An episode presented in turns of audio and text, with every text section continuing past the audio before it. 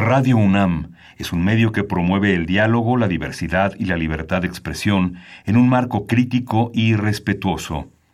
Los comentarios expresados a lo largo de su programación reflejan la opinión de quien los emite, mas no de la radiodifusora. Momento económico. Radio UNAM y el Instituto de Investigaciones Económicas presenta Momento económico. Un espacio para charlar sobre temas económicos que le interesan a usted. Acompáñenos.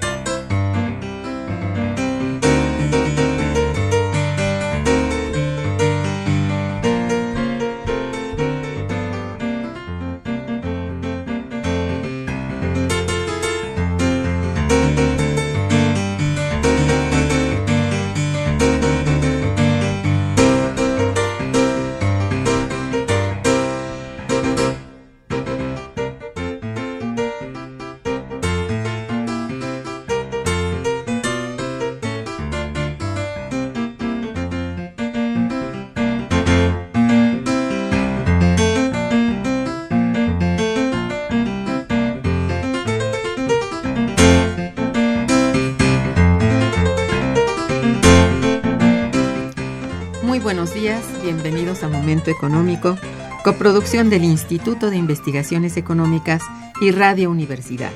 Les saluda Irma Manrique, investigadora del Instituto de Investigaciones Económicas, hoy jueves primero de febrero de 2018.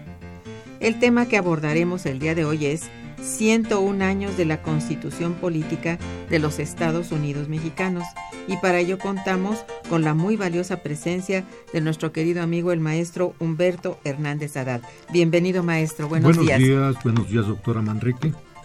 Nuestros teléfonos en el estudio son 55 36 89 89 con dos líneas disponibles y para comunicarse desde el interior de la República, el teléfono LADA sin costo 01800 505 2688. La dirección de correo electrónico para que nos envíen sus mensajes es una sola palabra, momentoeconómico arroba unam.mx. También pueden escucharnos a través de la página de internet www.radio.unam.mx. De nuestro invitado, Humberto Hernández Haddad es licenciado en Derecho por la UNAM. Fue Premio Nacional Presidente Juárez en 1972 por su tesis constitucional, por su tesis constitucional, análisis constitucional de las leyes de reforma promulgadas Juárez, su influencia en el pensamiento político mexicano. Es fellow del Centro de Estudios Internacionales de la Universidad de Harvard con maestría en políticas públicas internacionales por el Centro de Estudios Internacionales Avanzados de la Universidad John Hopkins de Washington. Fue diputado federal por Tabasco en 1973, 1976 y 1979-1982. Fue presidente de la Comisión de Ciencia y Tecnología de la Cámara de Diputados fue senador de la República por Tabasco y presidente de la Comisión de Relaciones Exteriores del Senado. Fue cónsul general de México en San Antonio, Texas, y presidente de la Asociación Consular acreditada en el sur centro de Texas, en Estados Unidos. Fue Premio Nacional de Periodismo en la categoría Artículo de Fondo. El gobierno de los Estados Unidos de América le otorgó la condecoración Commanders Award for Public Service por su desempeño como cónsul general de México en los Estados Unidos. Recibió la condecoración Orden de Mayo al Mérito en grado de gran oficial del Gobierno de la República Argentina. Recibió el Premio Juchimán de Plata en Derechos Humanos y por la Paz, Tabasco 2012. Sus libros publicados son Colosio y Ruiz Macié, 20 años después, primera edición. En septiembre de 2014 y El Eslabón Perdido eh, de Penguin Random House, editorial Grijalvo, primera edición, febrero de 2017, presidente de la Academia Mexicana de Derecho de la Seguridad Social en junio de 2017, es vicepresidente para Asuntos Internacionales de la Academia Mexicana de Derecho Penal, Colegio de Abogados desde 2014 y consejero jurídico en el bufete Hernández Haddad. Muy bien, pues nos encontramos a escasos días de celebrar un aniversario más de la existencia de la Constitución Política de los Estados Unidos Mexicanos. Hablamos entonces de 101 años de existencia de nuestra Carta Magna, y dadas las condiciones políticas, económicas y sociales por las que atraviesa nuestro país, es necesario que nos detengamos un poco para reflexionar en torno a este documento tan importante que rige la vida del pueblo de México y que sirvió como inspiración para la elaboración de otras constituciones de América Latina. Voy a ceder en este momento la palabra al maestro Hernández Haddad, a quien ya ha dado la más cordial de las bienvenidas, para que antes que todo nos recuerde cómo surge nuestra constitución política y cuáles son sus principales objetivos para un país como México. Maestro. Muchas gracias, doctora Manrique, por su afectuosa bienvenida, porque me permite entrar directo a un tema, honre a la dignidad misma de nuestro país, que es pensar en la Constitución de México, en su origen, su presente y su futuro, la proyección que deberá tener la Constitución del Estado mexicano o esto es, como es el nombre literal, la Constitución Política de los Estados Unidos Mexicanos, que es el nombre oficial de nuestro país. Pues primero que nada, hacerle un homenaje a quienes pensaron en que México podía ser país independiente y dotarse de su propia constitución. Una constitución es uno de los cuatro elementos que le dan forma a un país para que se vuelva Estado y que con ello tenga el reconocimiento de la comunidad internacional. Esos cuatro elementos orgánicos que dan vida al Estado son un territorio, una población, un gobierno y una soberanía que se ejerza. Si falta uno de esos cuatro elementos constitutivos, ya no hay Estado. Y México es Estado, y muy sólido, y con una historia que no debemos olvidar porque honra los legados de pasadas generaciones que construyeron en este territorio una población, unas instituciones y han ejercido una soberanía nacional.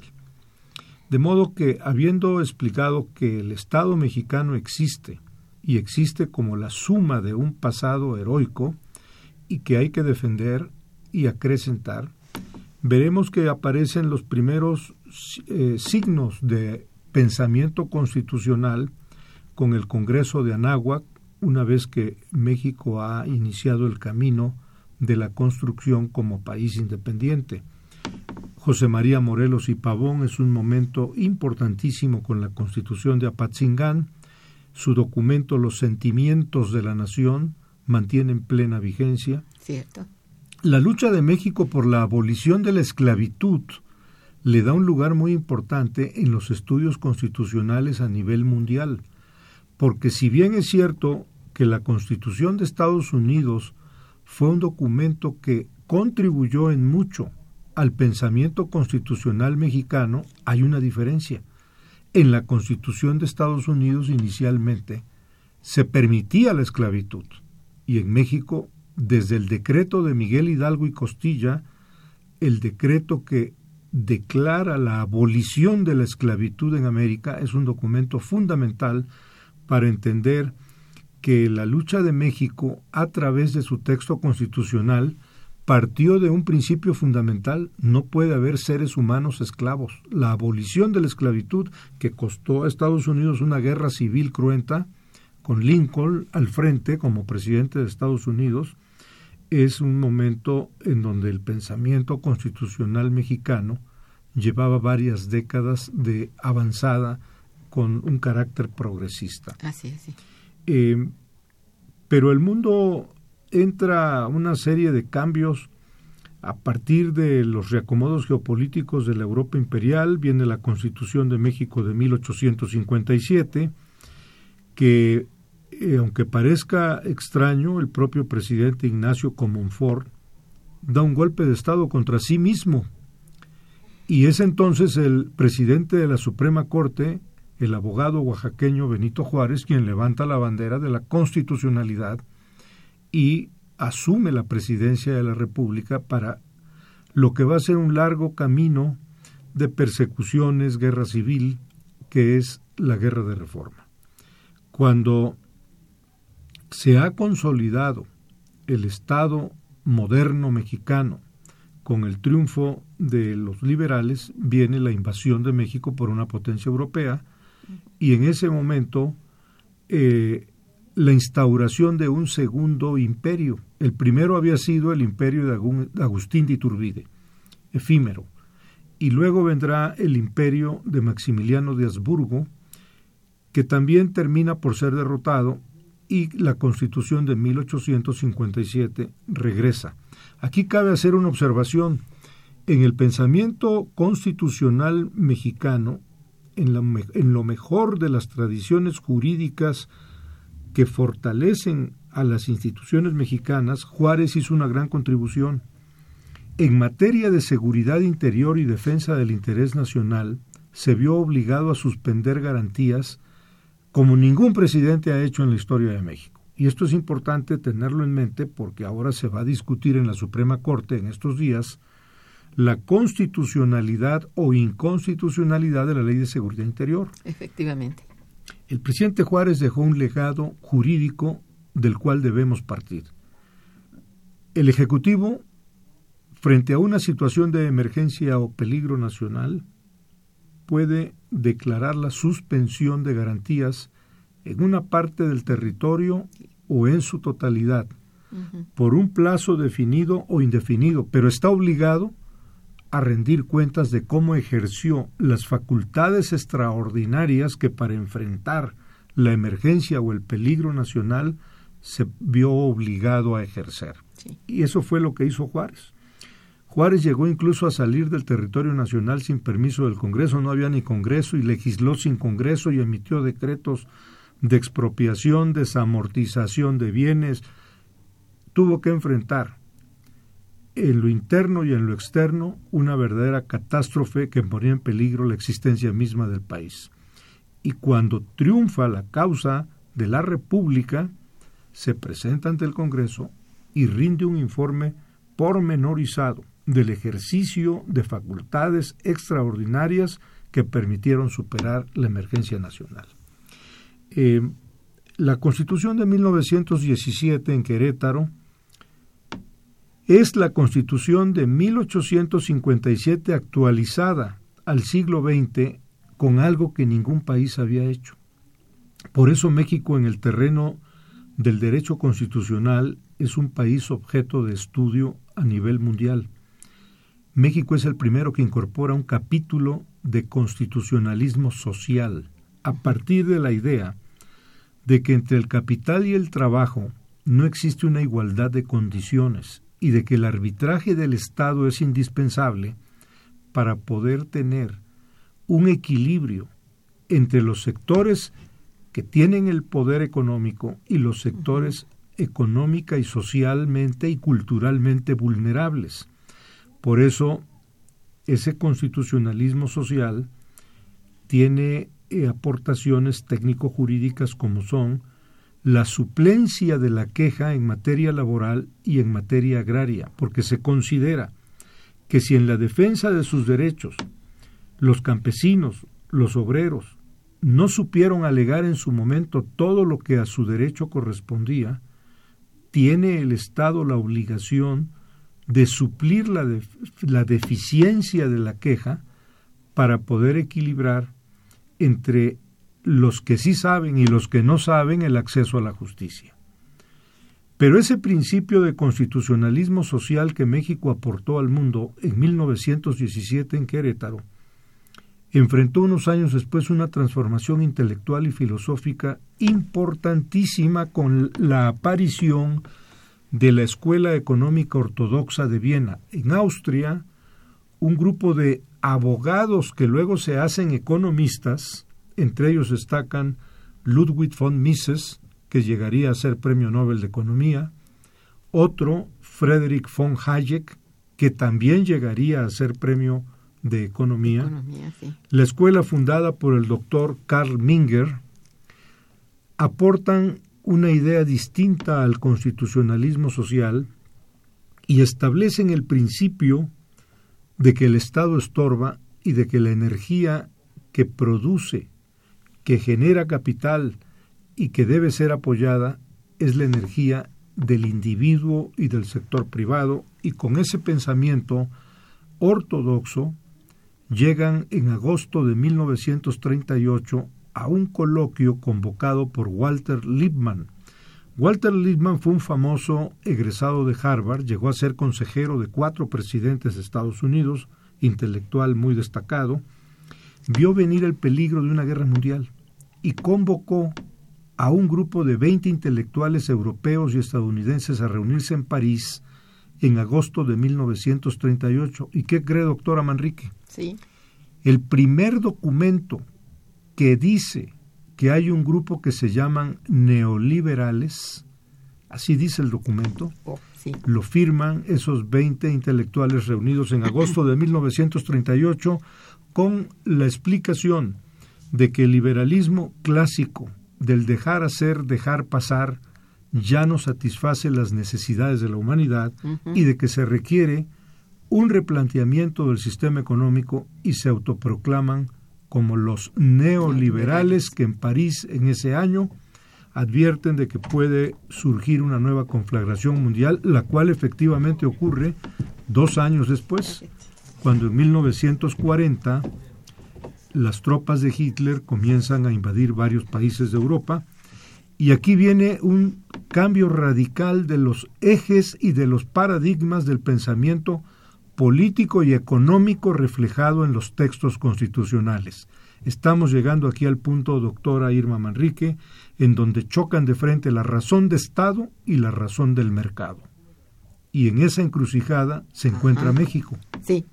En buscar un equilibrio entre la necesidad de tener justicia social, fortalecer mercado interno y acatar las reglas ortodoxas de el mercado, no solo del mercado en el equilibrio interno, sino del mercado transnacional corporativo que ha ido creando nuevas condiciones de economía y gobierno para los estados nacionales. Hoy vemos que hay estados-nación que no tienen ninguna posibilidad de escapar a las condiciones impuestas por grandes corporaciones transnacionales. De hecho, estamos ya ante cinco o seis grandes transnacionales que están generando con tecnología y acumulaciones de capital condiciones que la humanidad no había visto nunca antes. Eh, le diría, doctora Manrique, que la Constitución de 1917 en Querétaro nació ante el asombro del mundo con un gran respeto, frente a un panorama de poco eh, de poca construcción jurídica global. Hoy en 2018, 101 años después, la Constitución tiene un edificio enorme de juridicidad global que ya no le permite ir sola por una razón, porque existe un tratado de Viena para los el, eh, eh, existe un tratado que establece que el derecho emanado de los tratados pasa a ser parte de la Constitución. Y en el caso concreto de México es una definición que ha dado ya la Suprema Corte, un criterio de la Suprema Corte de Justicia de la Nación, que todo lo relacionado con los tratados y convenciones que México haya suscrito en materia de derechos humanos son parte de la Constitución, son la misma Constitución, no importa en este caso si provienen de fuente interna o de fuente externa, todo lo que sea en materia de protección a los derechos humanos es como si fuera el texto constitucional mismo. De modo que ahí han observado varios juristas mexicanos, tenemos ya dos bloques de, de constitucionalidad los que están dentro de la Constitución por ser de derechos humanos y los que todavía no lo están porque sean tratados o convenios de comercio, de finanzas, etcétera, que no calificarían para esa interpretación. Esa interpretación proviene de la reforma, muy importante reforma de junio de 2011, al párrafo tercero del artículo primero de nuestra Constitución, que establece que la interpretación siempre será en materia de derechos humanos pro homine, favorable a la persona. Para todas las autoridades este es un imperativo, obligación constitucional. Estamos entonces, doctora Manrique, frente a la necesidad de estudiar más nuestra Constitución que nació en Querétaro en 1917, como bien ha dicho el doctor Diego Valadez, con cinco mil palabras aproximadamente y hoy lleva el texto constitucional vigente más de cuarenta y cinco mil palabras. Es en definitiva un texto que ha crecido muy amplio bajo alrededor de 600 reformas y adiciones que se le han hecho al texto original. Efectivamente. ¿Cuáles han sido en general pues los principales logros de nuestra Carta Magna en este periodo de 101 años, elaborada y utilizada por el pueblo de México? Pues el, principal logro fue que México pasara de ser un país agrario, que había hecho una revolución con campesinos eh, sobre las líneas de ferrocarriles y con un gran desorden en, eh, en toda la República, haber construido un marco institucional de gobierno que le ha permitido al país situarse al día de hoy a nivel mundial. Así es. Ese es un logro importante. Debiéramos de tener un mejor lugar. Cuando negociamos el Tratado de Libre Comercio para la América del Norte en 1992 y que entró en vigor en 94, éramos la décima economía. Hoy somos la décima quinta. Sí. Eh, pero hay que vernos en una pista de competencia global. El país necesita entrar en la reflexión de que vamos a competir constructivamente para subsanar los déficits que como país tenemos que reconocer estamos padeciendo. Uno de esos déficits apropiado al tema del día de hoy, al que nos ha convocado doctora Manrique, es el déficit de constitucionalidad acompañado de la mano de un déficit de legalidad, porque uno produce al otro. Estamos entonces frente a un déficit de constitucionalidad, un déficit de legalidad y yo le pondría un tercer déficit para que sean esos los tres ejes sobre los que reflexionemos, un déficit de institucionalidad. Usted sabe muy bien en su carácter de investigadora y formadora de varias generaciones de economistas mexicanos desde la UNAM, que desde que el doctor Gary North ganó el Premio Nobel de Economía por su descubrimiento de la economía institucionalista, ya sabemos, sin temor a equivocarnos, que las instituciones producen progreso y que la falta de instituciones producen subdesarrollo y atraso, desorden, anarquía, caos. ¿Por qué no preguntarnos entonces, desde Radio UNAM, pensando en el mejor proyecto de desarrollo para México, cómo fortalecer las instituciones?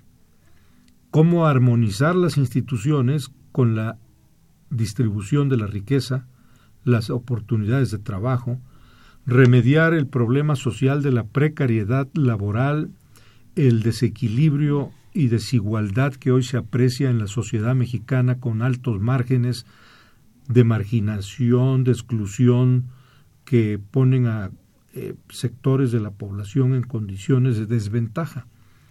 Las cifras del INEGI al día de hoy reflejan que son alrededor de 56 millones de mexicanos los que se encuentran en condiciones de pobreza. Así es. Y eso el país lo puede resolver porque el país sí tiene los recursos para incorporar al bienestar social y a una mejor calidad de vida a esos 56 millones de mexicanos que hoy el INEGI nos los reporta en situación de pobreza. Efectivamente. Pues estamos en el programa Momento Económico eh, hablando, conversando con el maestro Humberto Hernández Haddad sobre 101 años de la Constitución Política de los Estados Unidos Mexicanos. Vamos a hacer un breve corte y regresaremos. Quédense con nosotros. Está escuchando Momento Económico.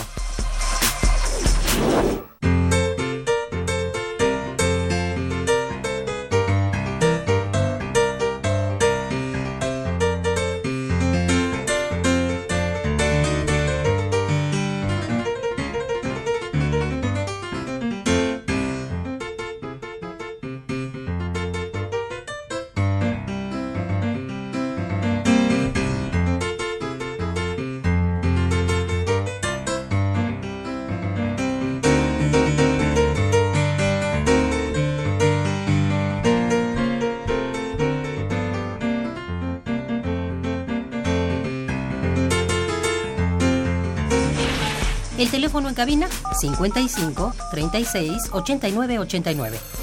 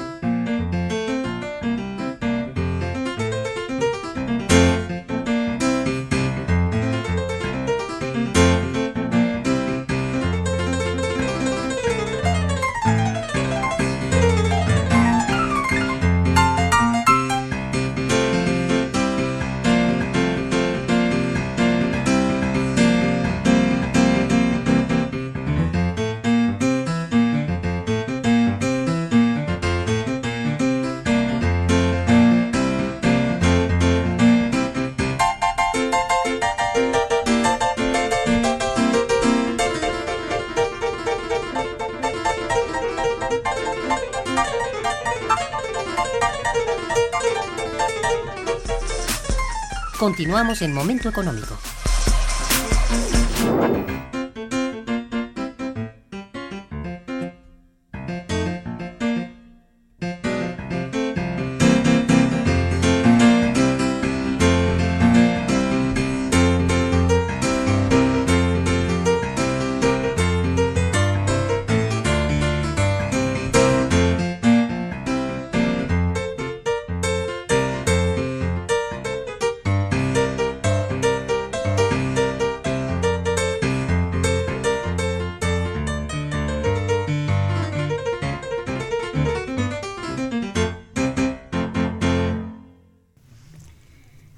De los temas que, bueno, es menester recordar a nuestros radioescuchas, toda vez que hablamos de la constitución política, es justamente la importancia del capítulo económico.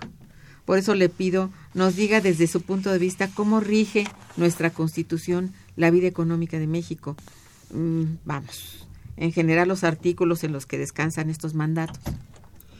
Pues estos mandatos son un referente mundial lo que México estableció con sus preceptos constitucionales en materia de justicia social fueron saludados con el mayor respeto por todo el mundo. Déjenme nada más como botón de muestra recordar un dato histórico.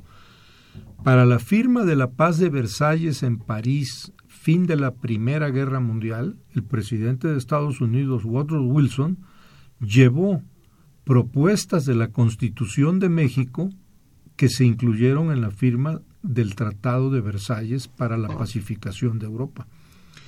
Pero eh, es que el mundo ha entrado a una serie de cambios eh, en sus ecosistemas, en su pensamiento, en la conducta social, en, lo que la mano del hombre y la cultura han podido ir modificando en las relaciones sociales. Eh, están identificados en este momento tres amenazas globales que no existían cuando el constituyente de Querétaro se reunió en 1917 para darle forma al texto que se aprobó por Venustiano Carranza y que el mundo entero saludó con respeto por sus innovaciones jurídicas. ¿Cuáles son esas tres amenazas globales que hoy sí están presentes y los constituyentes de Querétaro ni siquiera se imaginaron. La primera, el cambio climático. Una constitución que ignore la relación de la sociedad con el medio ambiente y los daños que se le han causado al medio ambiente y que han generado un cambio climático, pues no tendría conexión con la realidad.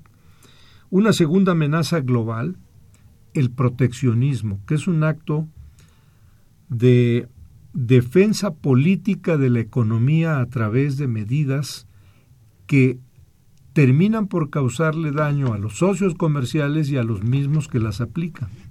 Si es un proteccionismo indiscriminado que no tenga una justificación, una legitimación social. Y una tercera amenaza, que esta es verdaderamente como si fuera algo que eh, solamente en las películas habíamos visto. La robotización industrial, el uso de los robots en la industria, en la agricultura, acompañada de la inteligencia artificial y el manejo masivo de datos conocido por el anglicismo Big Data, la minería de datos. Entre la minería de datos que permite entender el comportamiento de los consumidores, de los votantes, para hacer la administración de esa información en beneficio de alguien, en el uso de la inteligencia artificial, donde están apareciendo computadoras a las que ya no solo se les ordena qué hacer, sino que empiezan a haber máquinas de inteligencia artificial que pueden tomar la decisión por nosotros, que es un paso que no se conocía. No. Y la robotización en la que muchos especialistas ven venir un peligro para la ocupación para los trabajadores que podrían correr el riesgo de un desempleo masivo a nivel mundial una vez que comiencen a ser accesibles los robots se calcula que cuando el costo económico hora robot baje de 18 dólares, en ese momento la carrera está perdida para los trabajadores. Sin embargo, eso ya se ha vivido en otras etapas. Eh, habrá seguramente una aplicación del trabajo humano productivo que le gane también la carrera a los robots que sustituyan horas de trabajo en plantas industriales, en campos agrícolas, etcétera. Eh, qué alarmante, ¿eh? Realmente todo así que haya estado previsto desde entonces, eso es increíble realmente, ¿no? Voy a permitirle leerle algunas de nuestras llamadas de los radioescuchas. Sí, Si me lo permite. Agustín Mondragón lo felicita mucho y dice, la constitución del, de 1917 fue el, la primera constitución mundial que conjugó los derechos sociales con los derechos individuales. Incluso estaba por encima de la constitución rusa socialista. Desgraciadamente nuestros gobernantes entreguistas de los tres poderes de la Unión le han hecho em, feo y tan le han hecho feo, dice aquí, y tantas reformas rebajándola actualmente a un simple reglamento que permite que las transnacionales estén por encima de sus artículos y nada más nada hace el poder judicial y legislativo para frenar el entreguismo y la traición a la patria del Ejecutivo desde Miguel de la Madrid hasta Peña Nieto. Bueno, un enfoque de don Agustín Mondragón. Pues eh, el, pensamiento constitucional de México ha, entrado a una zona de cambios eh, acelerados y estoy seguro que el siglo XXI va a ser un siglo de grandes innovaciones constitucionales, de técnica jurídica, para que México haga todo ese resarcimiento de institucionalidad y tejido social que es tan indispensable. Bueno, pues sí, digo, los cambios son, este, desde luego, reales y, rápidos, como dice usted, transformaciones mucho más rápidas cada vez, ¿cierto? Salvador Rodríguez también le felicita mucho y felicita al programa. Dice, México vive hoy una contrarrevolución encabezada por el PRI y por Peña Nieto y por, y por lo tanto es en contra de nuestra constitución. Pues en este caso el mandato ciudadano es el que habrá que respetar. Por eso es tan importante que insistamos en que el país sea un país democrático, donde la voluntad ciudadana se respete. Y como ha dicho recientemente un investigador eh, eh, muy respetado en materia de derecho constitucional, hay que contar bien los votos y también contar bien el dinero que hubo detrás de esos votos. Ese es el dilema de la democracia mexicana en este momento. Así es. Es un momento crucial, digamos. Sí, así es. Luis Martínez G. también le felicita y dice la Constitución de 1917 ha sido el artífice de la corrupción que se vive en México con cada reforma, pues ha permitido el robo a los mexicanos de sus recursos como el petróleo. El país está hundido en la violencia y en la miseria. El invitado como abogado, ¿cómo ha participado para salir de esto? Bueno, pues me, he concentrado en estudiar un tema fundamental. ¿Qué es lo que ha pasado en el camino en ascenso de México que entró a un periodo de turbulencia y de deterioro institucional que hoy nos muestra ante el mundo como un país sacudido por la violencia y por casos de corrupción que hacen indefendibles a los personajes que han entrado en esas conductas antisociales que han puesto eh, eh, en un punto de estancamiento el desarrollo de México. Pues sí, definitivamente. Nuestra constitución, ¿cree usted la constitución política, pues, continúa de alguna manera definiendo el proyecto de nación? Qué buena, qué, buena pregunta, la frase el proyecto de nación. Sí. Pues mire, doctora Manrique, usted con toda la experiencia que tiene en el Instituto de Investigaciones Económicas sabe que un proyecto de nación tiene que ser dinámico, tiene que adaptarse a una realidad mundial. Cuesta muy caro ignorar lo que pasa en el resto del mundo. No nos podemos dar ese lujo. Pongo un ejemplo concreto. En este momento se está haciendo una negociación de México, Estados Unidos y Canadá para el futuro del Tratado de Libre Comercio de la América del Norte.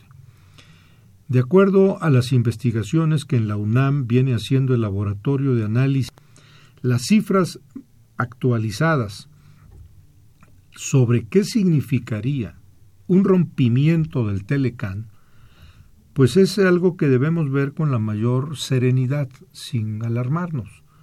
En el caso de que el gobierno de Estados Unidos promoviera un rompimiento del tratado, simplemente quedaría atrás el artículo 103 del propio tratado que se ampara bajo la cláusula de trato nacional del artículo 24 del GATT, para poder aplicar entonces la cláusula de nación más favorecida que establece el artículo primero del GATT.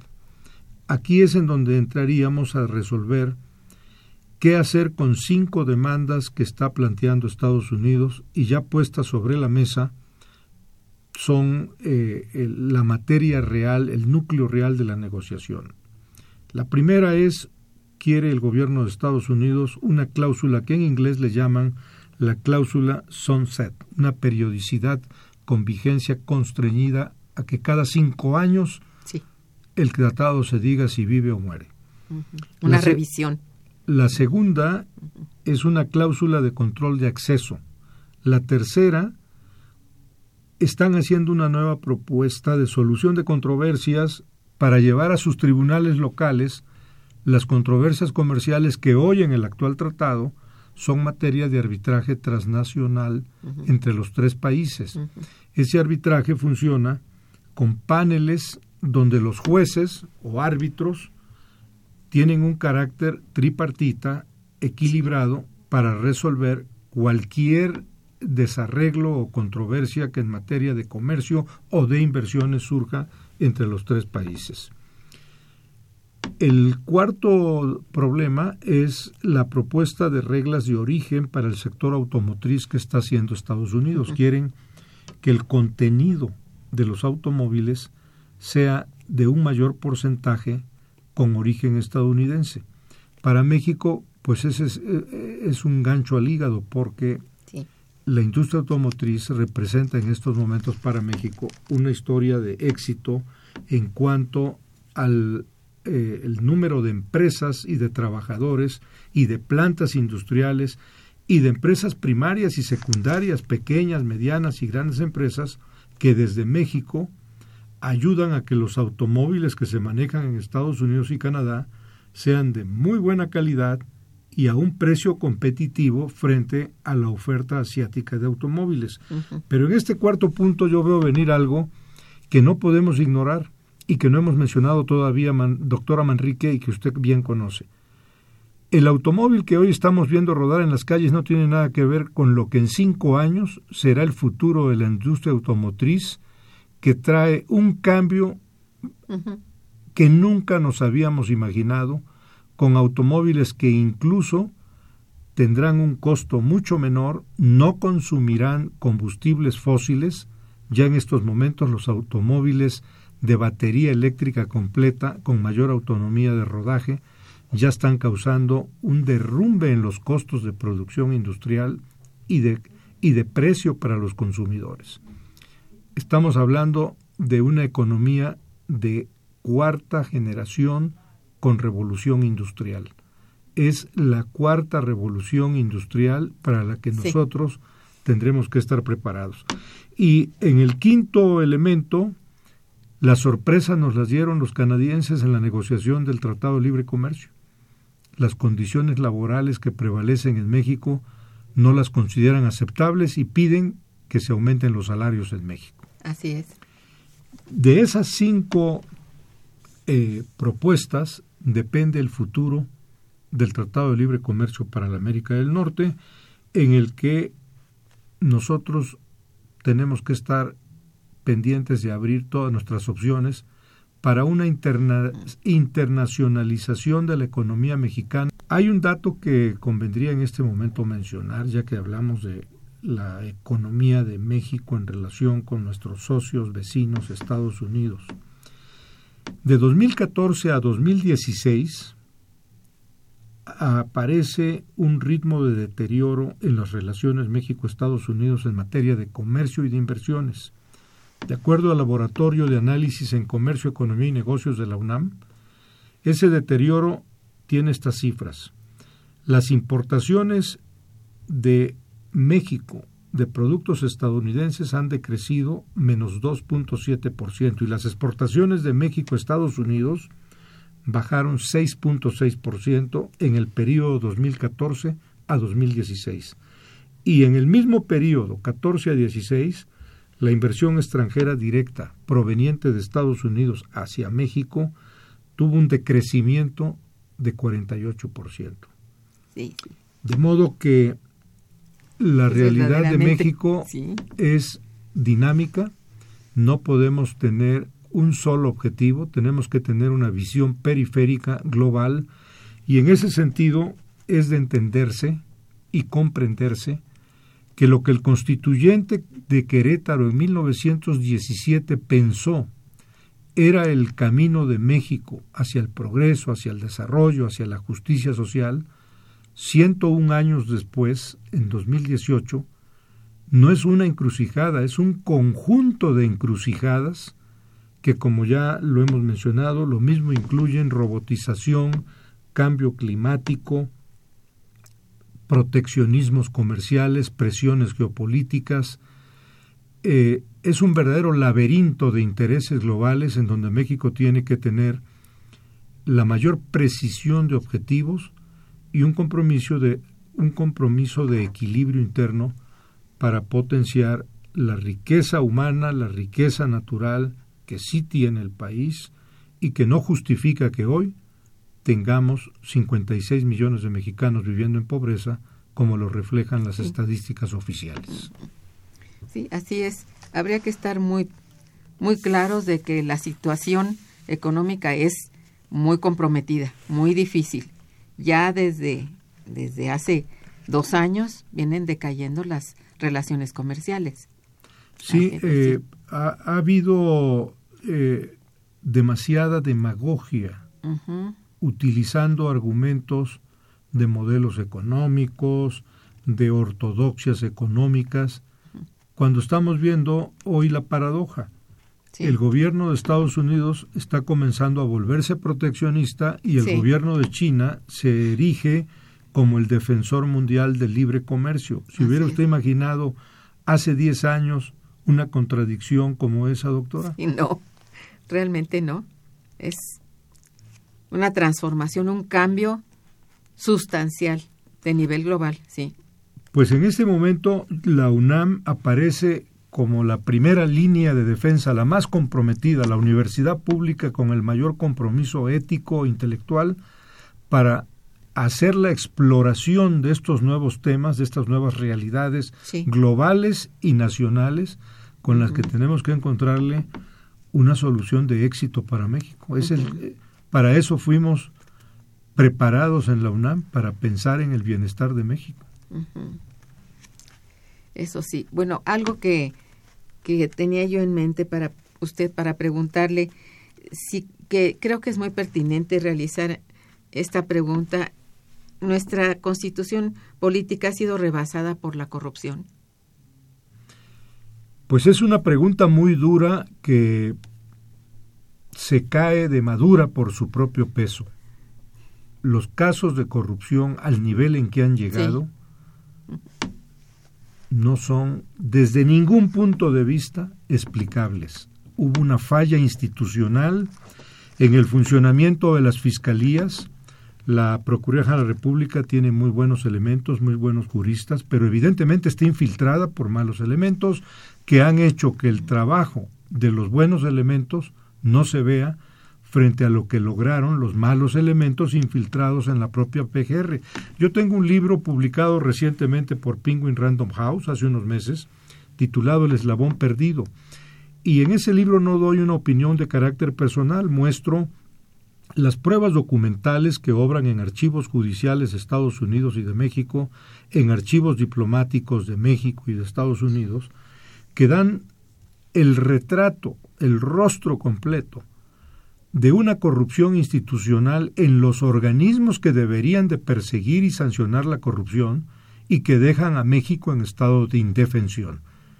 El papel de la Procuraduría de la República tiene que ser revisado, al igual que el de la Secretaría de la función pública que teóricamente estaría encargada de vigilar la conducta de los malos servidores públicos y sancionarlos y evidentemente ha estado en un punto de ausencia frente a esta realidad que usted menciona. Los casos de corrupción, cómo se pueden explicar a la luz de un país que buscó tener una gran constitución y hoy descubre que tiene un altísimo índice de corrupción. Bueno, y pues, ¿qué tan importante es en este momento nuestra constitución en 2018 de cara al proceso electoral como el que se aproxima? Fundamental, habrá que defender el orden constitucional, la seguridad pública, la transparencia del proceso electoral y legitimarlo. Eh, y eso no va a ser solo a cargo de las autoridades, va a ser una tarea de los ciudadanos. Defender la democracia será una tarea de los ciudadanos. Sí me veo obligado a hacer una observación. El sistema electoral más costoso, más caro, el más oneroso en el planeta es el de México. El costo económico del sufragio per cápita que se emite en México es el primer lugar en el planeta, es el más caro.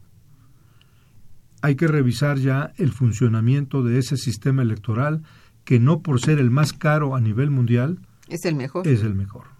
esa es la cosa, ¿no? Sin haber demostrado ser el idóneo, ya es carísimo. Bueno, eh. Eh, debemos buscar ganar los primeros lugares en calidad y no en, en costo. Claro, exactamente. Bien, todavía hay algunas preguntas, ¿me permite? Mire, doña Hilda de San Román también le felicita mucho, dice, en, las actual, en los actuales procesos electorales hay gente valiosa detrás para llevar los cambios que necesita México.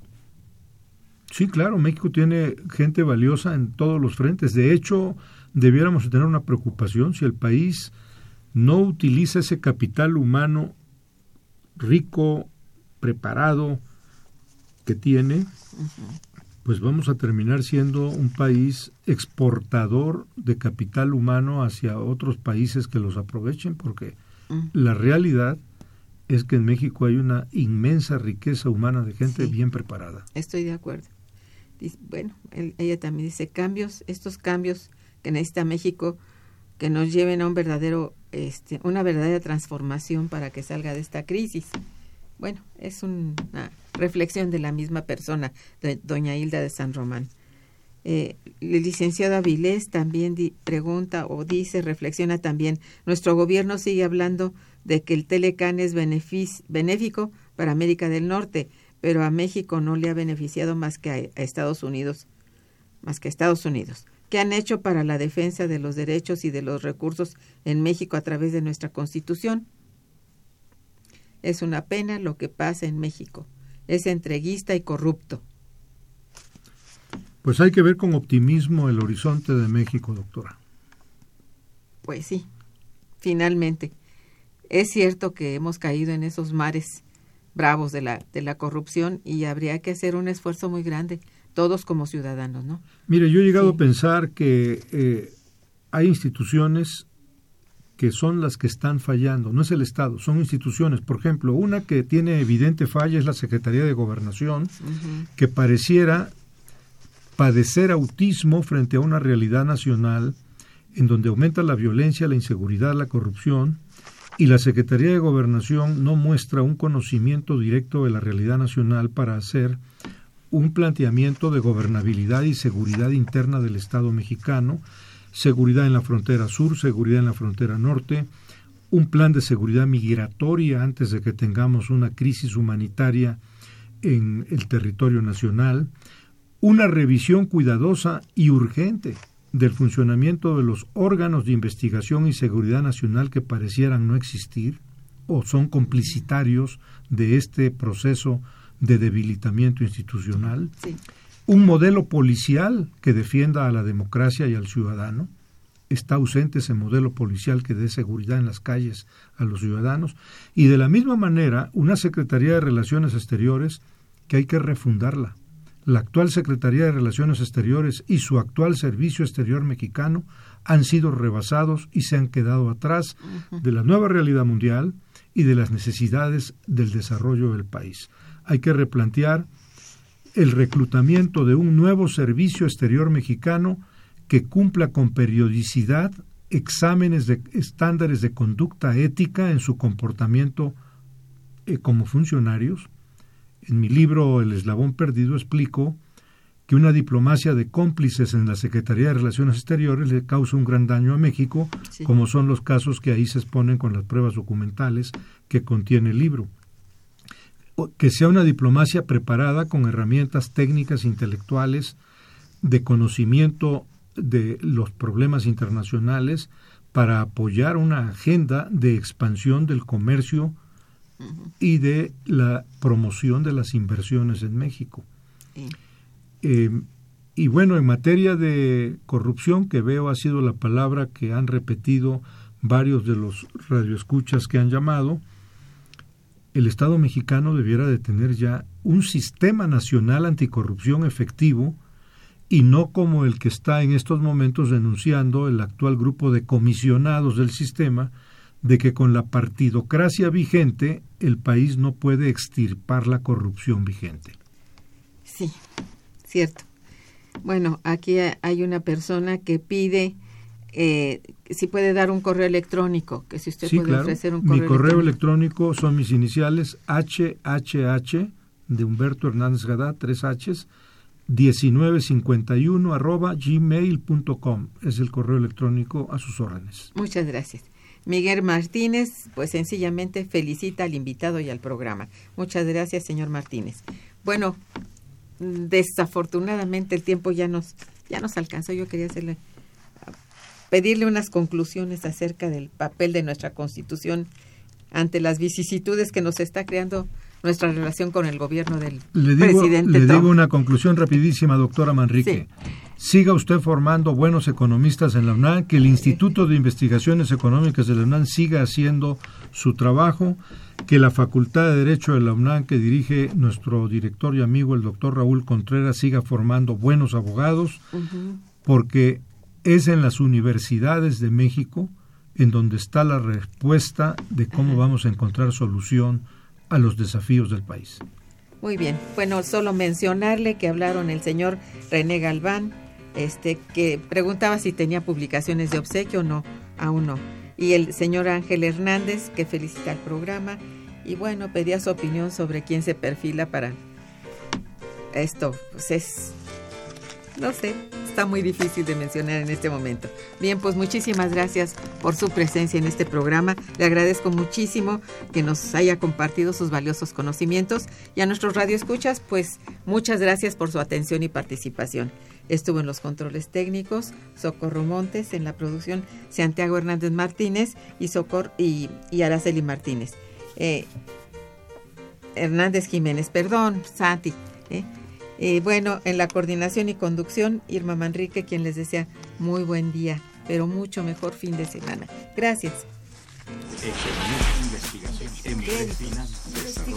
Momento económico. Radio UNAM y el Instituto de Investigaciones Económicas presentó Momento económico.